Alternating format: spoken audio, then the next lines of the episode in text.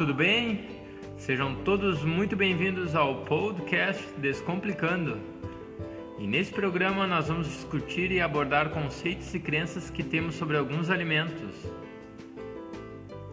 Ele que também é sentimento, também é emoção. E aqui nós trazemos a nossa percepção de como você pode literalmente transformar sua forma de se relacionar com determinados alimentos. Eu sou o Felipe Soares. E eu sou a Cláudia Schatz. E hoje nós vamos falar um pouco sobre dois grupos de alimentos matadores contra o câncer. Então vamos lá, Clau. Que grupos são esses e quais são esses alimentos? Boa, esse assunto é super interessante, ele saiu num estudo e esse estudo ele, ele levou em consideração vários tipos de vegetais, de folhas que normalmente também estão nas nossas saladas, e eles analisaram um por um uh, para ver, com o intuito de ver qual deles realmente consegue diminuir em mais de 50% as chances uh, na redução né, do câncer, de todos os tipos de câncer. Então, uh, esses estudos, esse estudo levou em consideração aqueles que conseguem reduzir 50% ou mais. Né? Não quer dizer que eles não reduzam, mas é realmente eles enfatizaram essa parte de ser de 50% para cima hum, contra o desenvolvimento de câncer.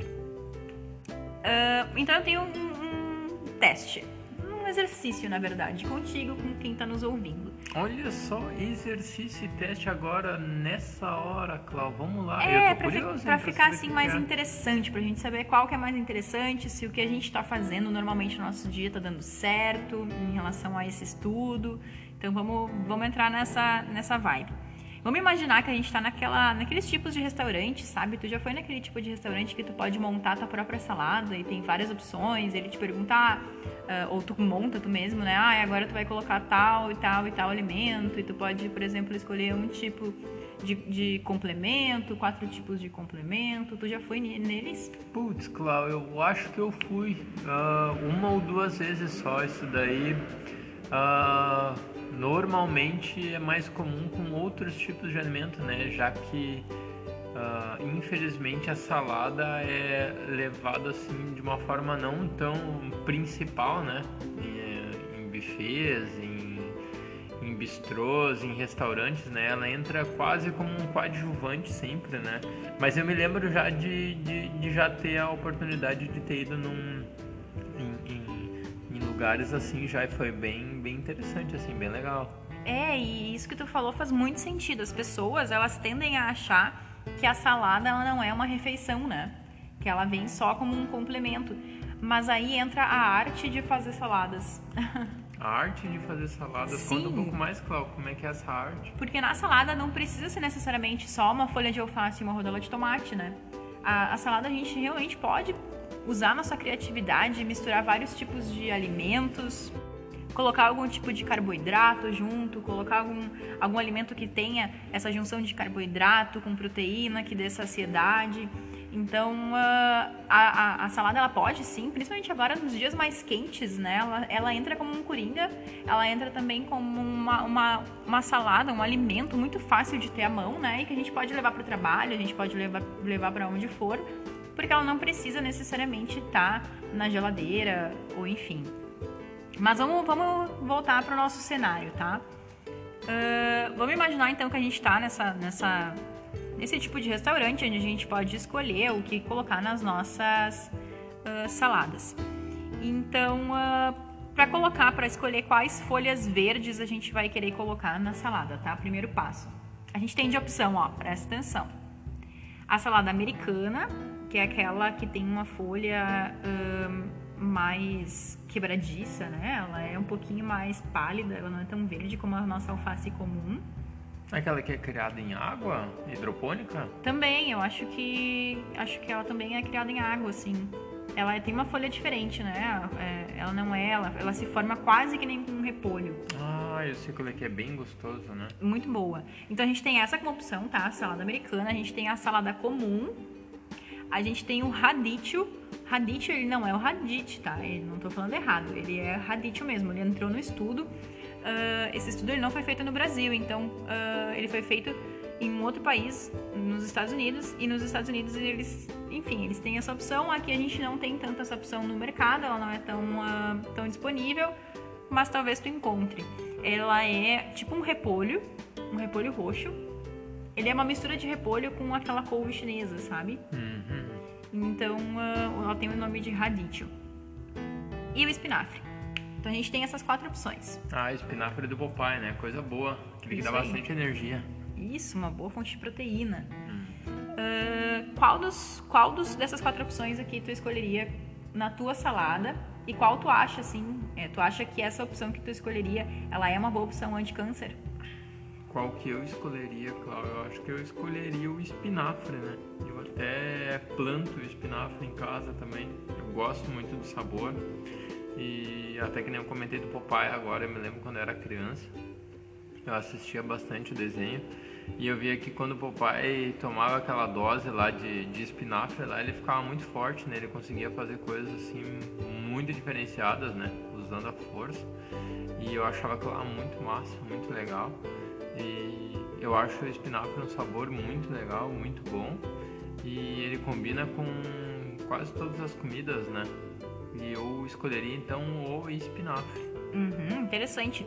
Eu não sei o pessoal que está nos ouvindo, eu talvez ficaria entre espinafre, porque eu sou como tu, eu gosto bastante. Eu procuro colocar o espinafre todos os dias na, na refeição.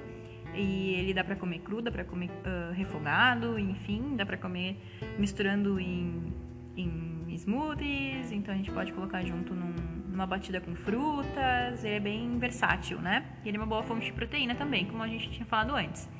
Mas eu vou te falar que se eu fosse escolher na minha salada, e se fosse para escolher uma delas, talvez eu ficaria também na dúvida entre o alface comum, que eu gosto bastante. Preciso te dizer. Faço comum. é, mas nesse estudo, o número um, o campeão entre esses quatro, contra, que, que teve um efeito contra células de câncer com 50% ou mais de eficiência, foi o espinafre. Sério, Cláudio? Olha aí, ó, o espinafre. Então aí tu Ah, acertou, hein? Acertou na mosca. Sem saber, eu escolhi o alimento certo. Viu? Tá no bom caminho. O espinafre ele mostrou ótimos efeitos contra tumores no cérebro, no pulmão, no pâncreas, na, na próstata e no estômago. Então, ótimos efeitos contra tipos de câncer que são ah, comuns, né? E então o espinafre tá aí. Então incluam, por favor, o espinafre no dia a dia. Puxa, principalmente ali o que tu falou sobre o câncer de próstata, né? Que tende a ser um, um, um câncer que preocupa bastante, principalmente os homens, né? Eu acredito que a partir dos 45 ou 50 anos, né? Não sei bem. Ah, os homens tendem a começar a fazer exame para próstata e tudo mais, né? Então, eu ouvia falar muito no tomate, né? Comer tomate, tomate, tomate. Mas então agora a gente tem mais um aliado que é o espinafre. Exatamente. E tem um segundo colocado também na salada. E o segundo colocado no. Se não tem a opção, por exemplo, do espinafre, vamos supor, né? Que a gente tá lá escolhendo a nossa salada e o espinafre tá em falta. E daí a gente tem uma segunda opção que também é se mostrou nesse estudo muito ah, muito bom contra contra células de câncer. Sabe qual foi? Segundo lugar. Não, vai me dizer que é a alface comum a que tu escolheu. Não, eu errei nessa questão. Mas é, eu errei porque eu também diria, né? Não, esse estudo me surpreendeu em várias, várias, várias questões que a gente vai abordar agora ao longo desse, desse nosso assunto. Mas o segundo, ele mostrou muita, muita eficiência contra células de câncer de mama e de rins, que foi o radicchio. Ah, aquele que tu falou, roxinho, parece um repolho. Exato, é uma mistura, chinesa. é exatamente é uma mistura assim. A aparência é uma mistura de repolho roxo com aquele com aquela couve chinesa que a gente normalmente encontra no mercado, só que com folhas verdes. Então aqui entra esse radicchio que é praticamente uma couve chinesa só que com folhas roxas. E tem uma mística, né, Cláudio, sobre alimentos que são ah, mais escuros ou mais claros, né? Eu lembro que a gente já abordou isso daí em podcasts passados, né? Exatamente, muito bem lembrado por ti.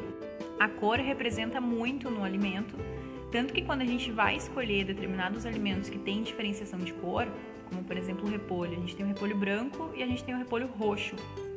O repolho roxo ele ganha em relação ao repolho branco porque ele tem mais antioxidantes. Ele tem uma ação na nossa célula anti-envelhecimento.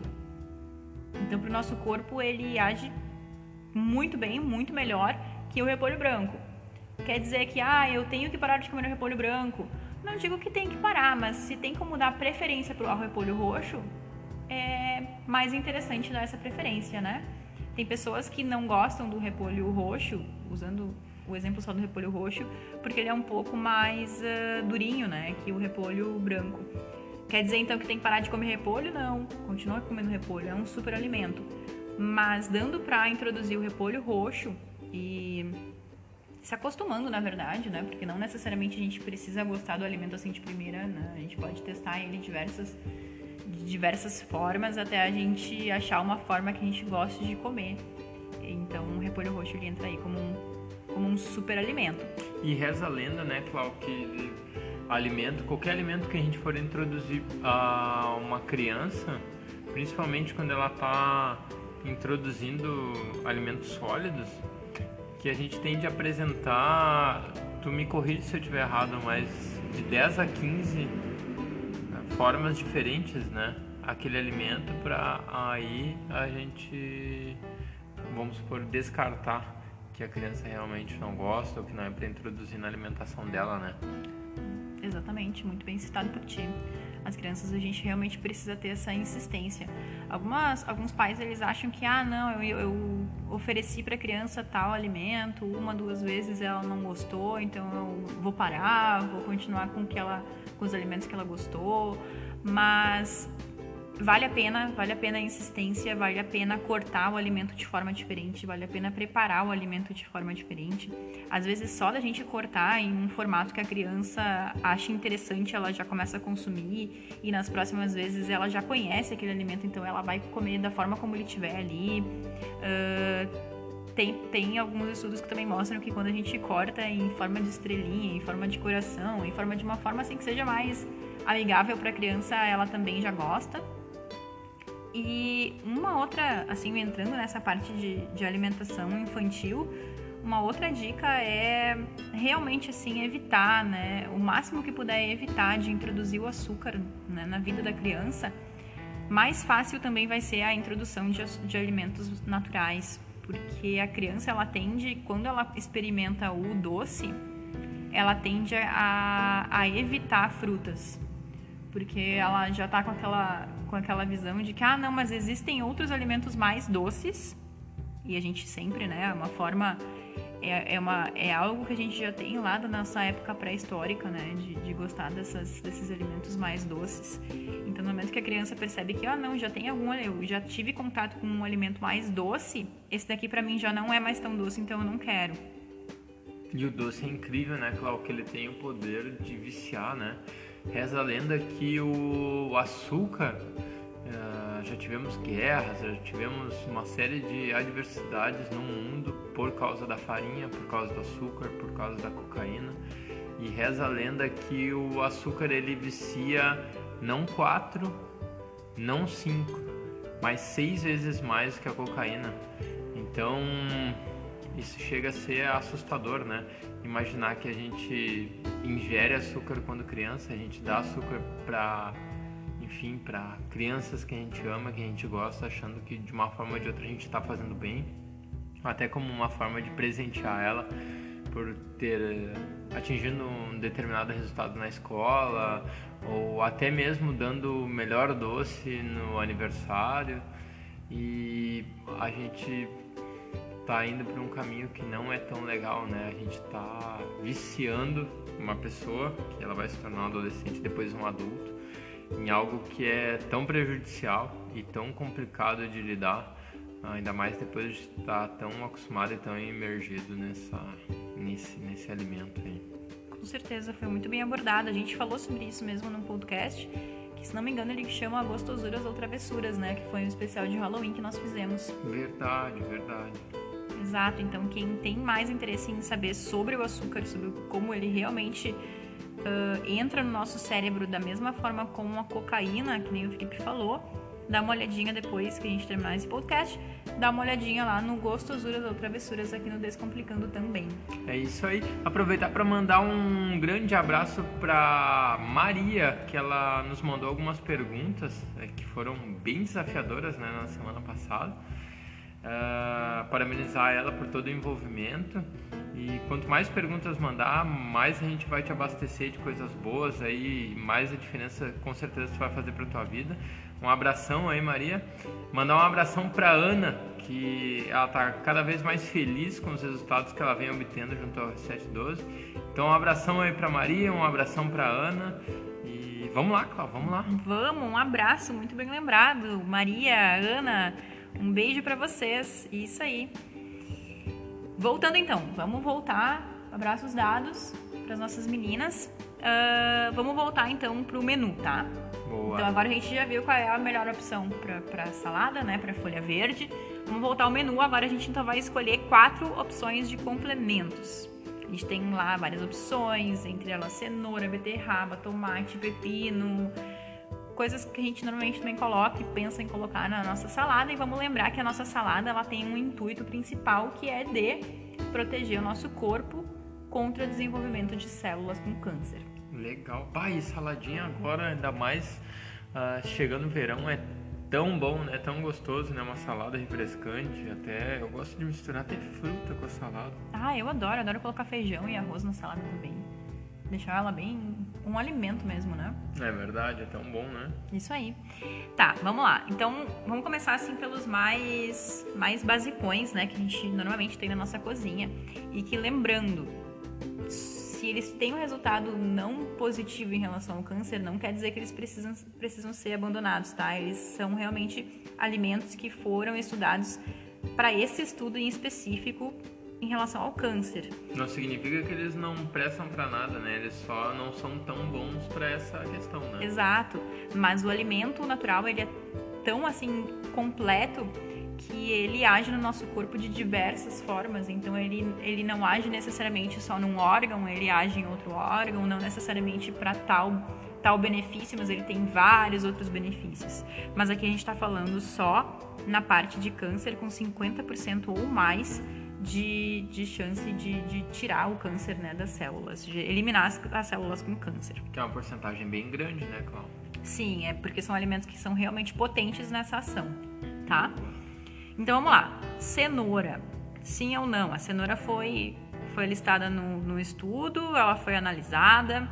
O que, que tu acha? Tu coloca a cenoura na tua, na tua salada? Geralmente eu coloco.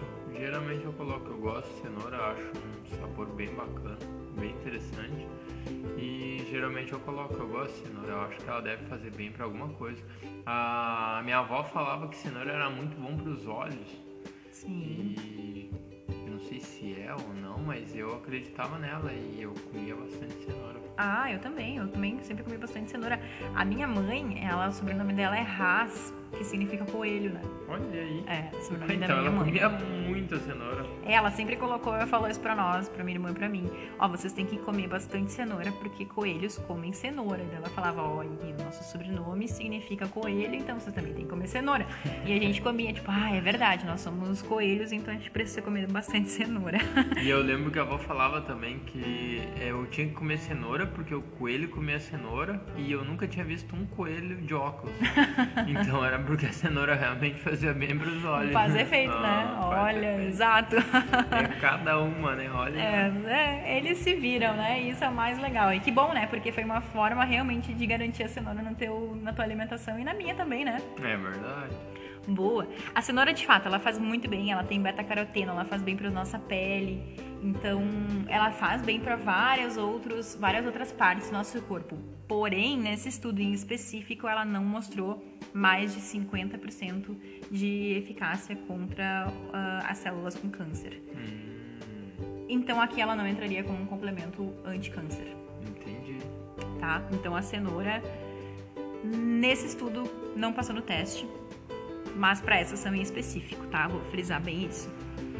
E a beterraba ralada? Opa, tu é fã de beterraba, né? Bah, eu adoro. Beterraba é uma salada que eu adoro. Como puro ela, é muito boa.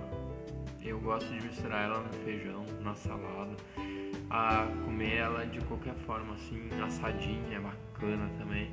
Eu já experimentei botar beterraba até no suco já, junto com laranja e limão. E deu a liga, sabe? Deu a liguinha, ficou muito bom, ficou bem gostoso. Vale a pena, vale a pena experimentar. Ah, com certeza, eu adoro beterraba também. Tu também, Cláudio? Eu também. Acho que vale muito a pena. Minha mãe faz uma salada de beterraba, que é a marca registrada dela. Olha só.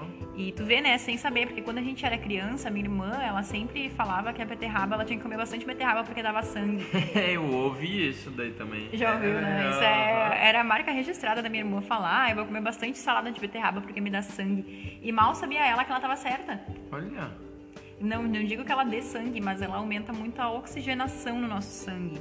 Então ela faz com que o nosso sangue ele flua muito melhor, ele ajuda a abrir as nossas veias para fluir ainda mais o sangue, para que todos os nossos órgãos, todos os nossos, para que as nossas pernas recebam uh, sangue de forma eficaz, para que as nossas mãos recebam sangue de forma eficaz. Olha que legal, Cláudia. É como se fosse uma máquina pavimentando o chão batido. Exato. Botando um asfalto, deixando tudo bem pavimentado direitinho uhum. para que as coisas aconteçam. Exatamente, para que flua da melhor forma, né? Então a beterraba aí também é um super alimento. E nesse estudo ela teve ótimos resultados. Ela teve um resultado de 50% ou mais. Então ela entra na nossa salada anti-câncer sim. Hum. Ela mostrou efeitos sensacionais contra tumor no cérebro, no estômago e no pâncreas. Caramba! Então a beterraba, ó, ela entra já como nosso complemento. Como a beterraba. Beterraba ralada, beterraba cozida, beterraba assada, beterraba crua. E é isso aí. Boa, Cláudia, que legal. E tem mais algum outro alimento? Tem, vários outros foram, foram testados. Então vamos lá. Pepino. Pepino? Qual pepino? Aquele pepino em conserva? Não, aquele pepino de salada mesmo. Ah, sabe que eu acho ele meio curioso em relação ao gosto, assim. Porque várias vezes eu me confundi, principalmente no começo, quando eu ainda não tinha o costume de comer pepino, com o sabor da melancia. É, uh -huh. Essa é nova. É, uh -huh. mas eu, eu falava que era bom, eu comecei a comer, né? Mas não sei se ele é bom ou não para esse estudo específico. É, o pepino tem muita água, né? Tem uma concentração bem grande de água, então ela, ele ajuda a repor o líquido no nosso corpo. Eu gosto bastante de pepino, eu acho ele sempre muito refrescante, mas nesse estudo em específico ele não mostrou tanta ação. Puta merda. Então, por enquanto, da cenoura, da beterraba e do pepino, só a beterraba passou. No momento, sim.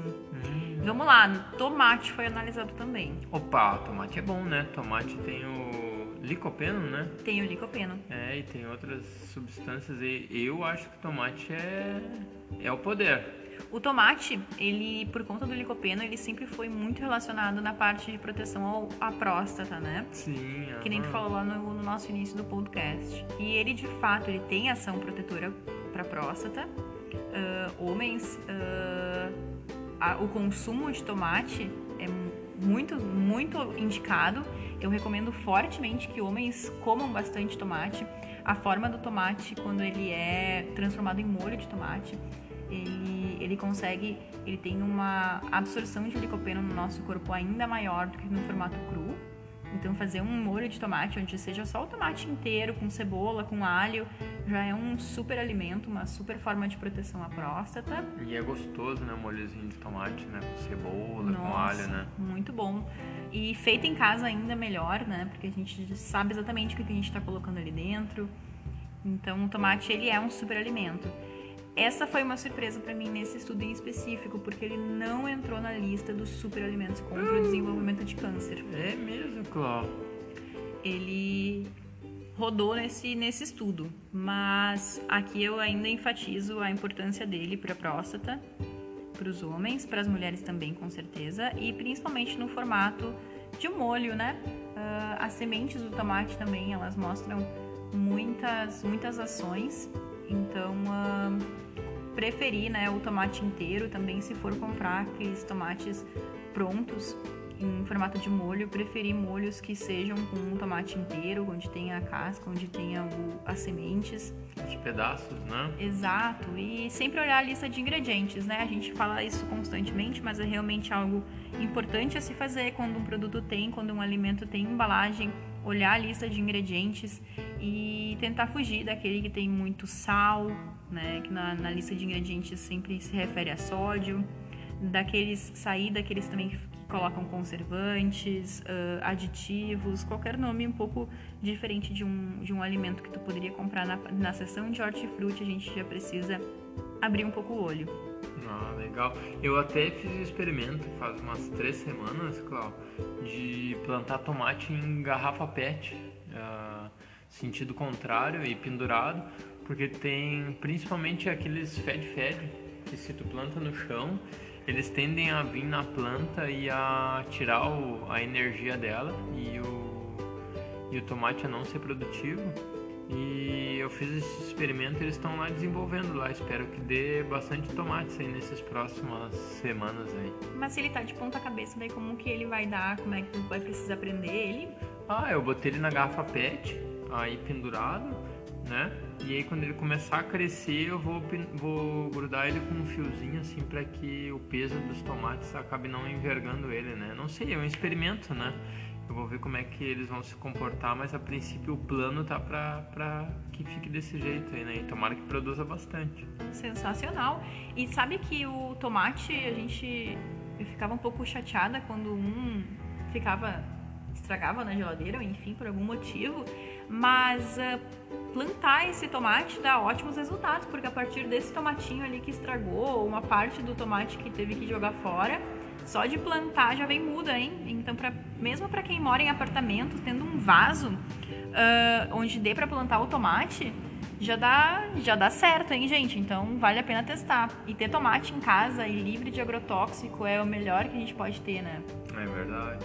Boa ideia, claro. Isso daí, vamos plantar tomate. Isso aí. Tá, então o tomate a gente já riscou ali da nossa salada anti-câncer Continuamos comendo tomate, vamos enfatizar isso, mas para esse estudinho específico que a gente está trazendo, ele não passou. E batatas. Batata, hum. batata frita, tá falando? não, não, não, não, não, não, batata frita, né? Ah, sala de maionese, então? Hum, não. Aqui na batata ele quer dizer, tipo, batatas cozidas, de acrescentar batata ah, cozida na salada, por batata exemplo. Batata cozida. Ou tá. batatas assadas. Sabe que eu dificilmente como salada, assim, batata na salada. É curioso isso daí, é bem difícil, assim. E eu acho que eu não escolheria ela, não. Não? Hum, hum, acho que não. A batata, provavelmente, ela foi listada, um, porque pode ser que algum lugar coloque, né? Na, na Alemanha, por exemplo, tem muitas saladas de batata. Porque lá se come bastante batata, né? Hum. E... Como é que é batata em alemão, Cláudio? Só curiosidade agora que tu falou. Kartoffel. Como é que é o nome? Kartoffel. Ah, ah, tá aí, o pessoal lá gosta é da batata, então. Olha, eu também sou. Adoro é, uma batata. É eu, mesmo? Bah, eu acho que é um baita de um alimento. Tá, mas tu não é descendente grega? Não. Não que eu saiba. Qual é a tua descendência, Clau? É de alemão mesmo. Ah, então é por isso. Então não Pode é ser. à toa que alemão gosta de batata. Pode ser, tá no sangue. Entendi. Pois é. Mas as batatas, elas não entraram no estudo não entraram no estudo não, elas não passaram no teste, elas, elas foram estudadas, elas foram analisadas, mas elas não entraram no teste como alimentos anti-câncer, né? A batata é um super alimento, eu adoro ela, ela tem muitas fibras, ela faz muito bem para os nossos intestinos. Tem pessoas que excluem a batata da alimentação, por favor, coloquem de volta a batata na alimentação. Ela é sim um super alimento, ela não é uma fonte de, de açúcar, que algumas pessoas dizem ela é sim uma fonte de carboidrato, mas ela é um super alimento, ela dá fibras, ela aumenta, uh, ela melhora a nossa microbiota, que são as bactérias que habitam o nosso intestino, e a gente precisa dessas bactérias. Quando a gente começa a ficar com um desnível, um desequilíbrio nas nossas nas nossas bactérias boas do intestino, muitas outras coisas não boas acontecem no nosso corpo. Então, ela é um super alimento, por favor. Então, vamos manter a batata. Eu sou pró batatas como a batata. Boa. Mas sabe o que eu achei muito interessante em relação a esse estudo? Hum, fala, Cláudio. Os alimentos mais consumidos de uma forma geral pela população não mostraram efeito contra câncer, contra o desenvolvimento de câncer. Isso é um pouco preocupante. Isso, isso foi um motivo que eu achei muito interessante de a gente trazer esse estudo, né? Como um, um podcast apenas apenas dele, né?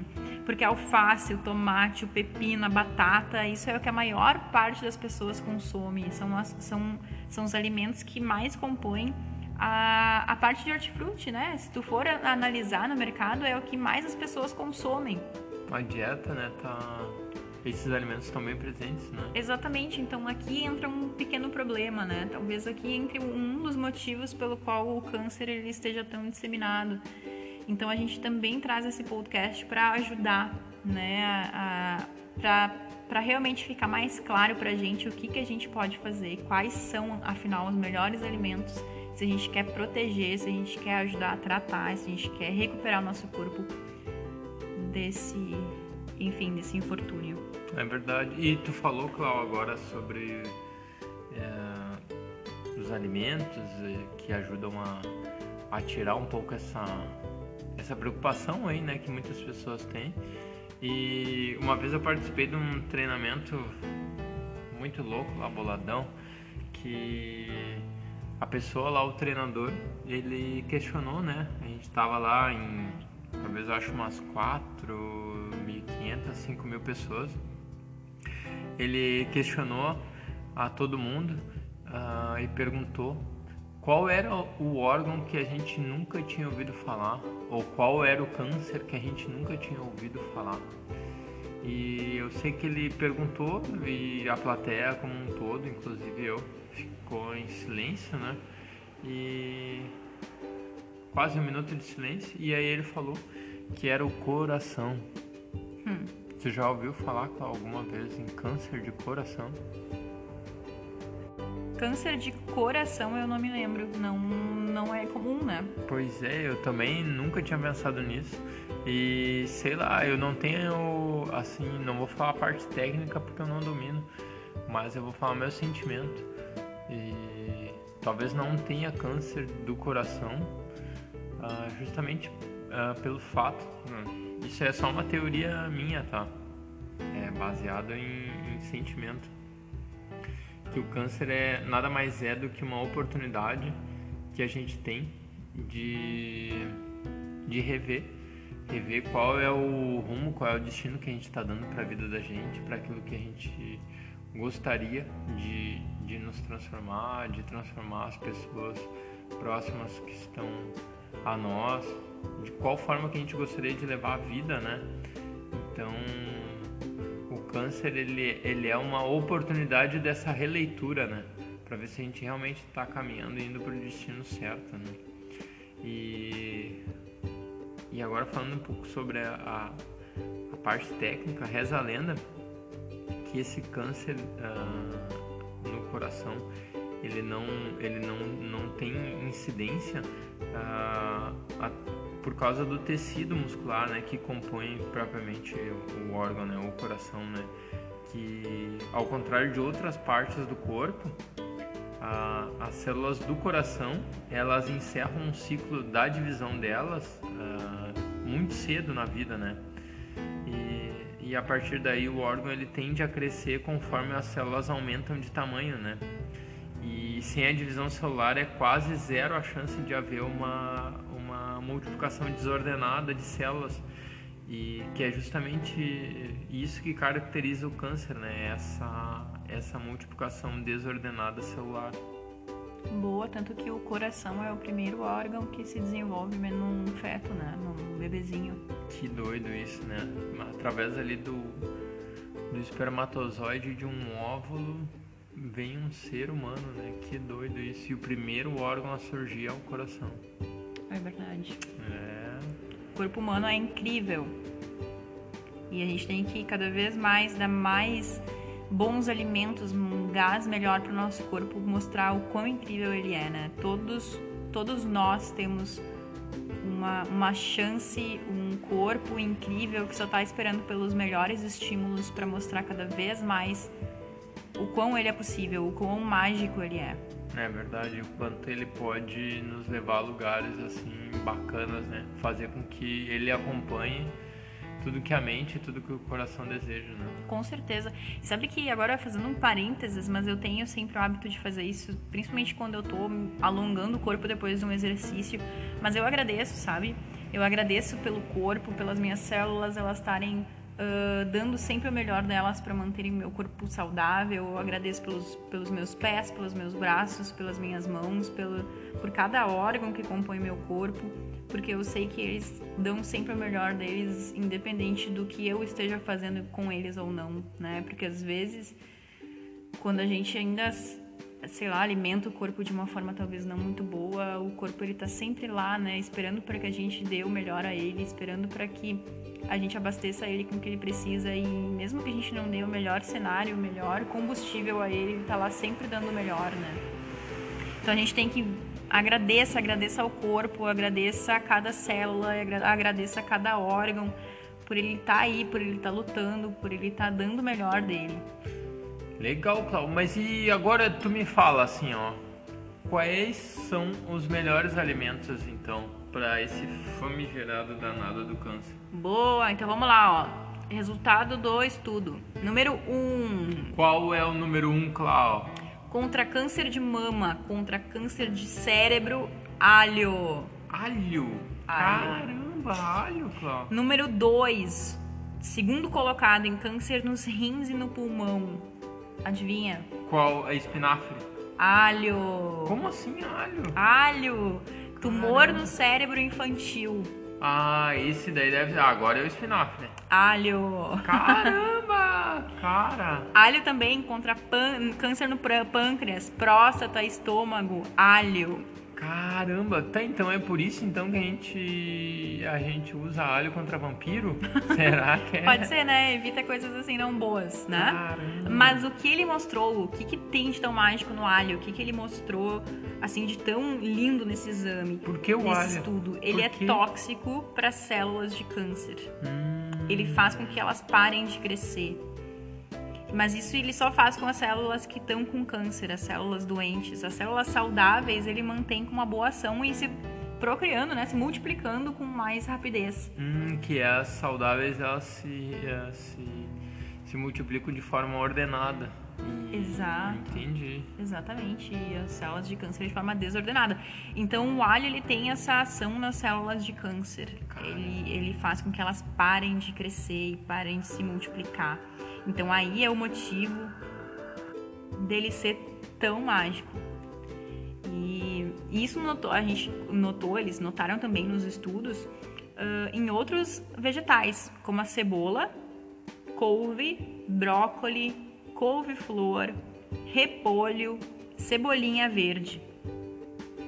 E, e, aí então a gente consegue ver os dois melhores grupos de vegetais contra o câncer, que são os crucíferos que são essa, essa categoria de brócolis, couve, repolho, esses, todos a gente chama de crucíferos, couve-flor. E a família de allium, que é alho, cebola, cebolinha, alho poró. Então esses são os dois grupos de alimentos que mais combatem uh, o câncer. E o espinafre entra na parte de crucíferos, hein? Ai, coisa boa. Espinafre, tá aí uma explicação do espinafre ser tão potente. Ele entra na parte de crucíferos. Então, sabe aquela receita que inicia com ah, e coloque o alho e a cebola na panela e depois coloca as folhas verdes para refogar? Eu sei. Pá, deixa eu aproveitar e mandar um abraço para minha mãe que deve estar tá nos ouvindo aí, a dona Madalena. Um abraço, mãe.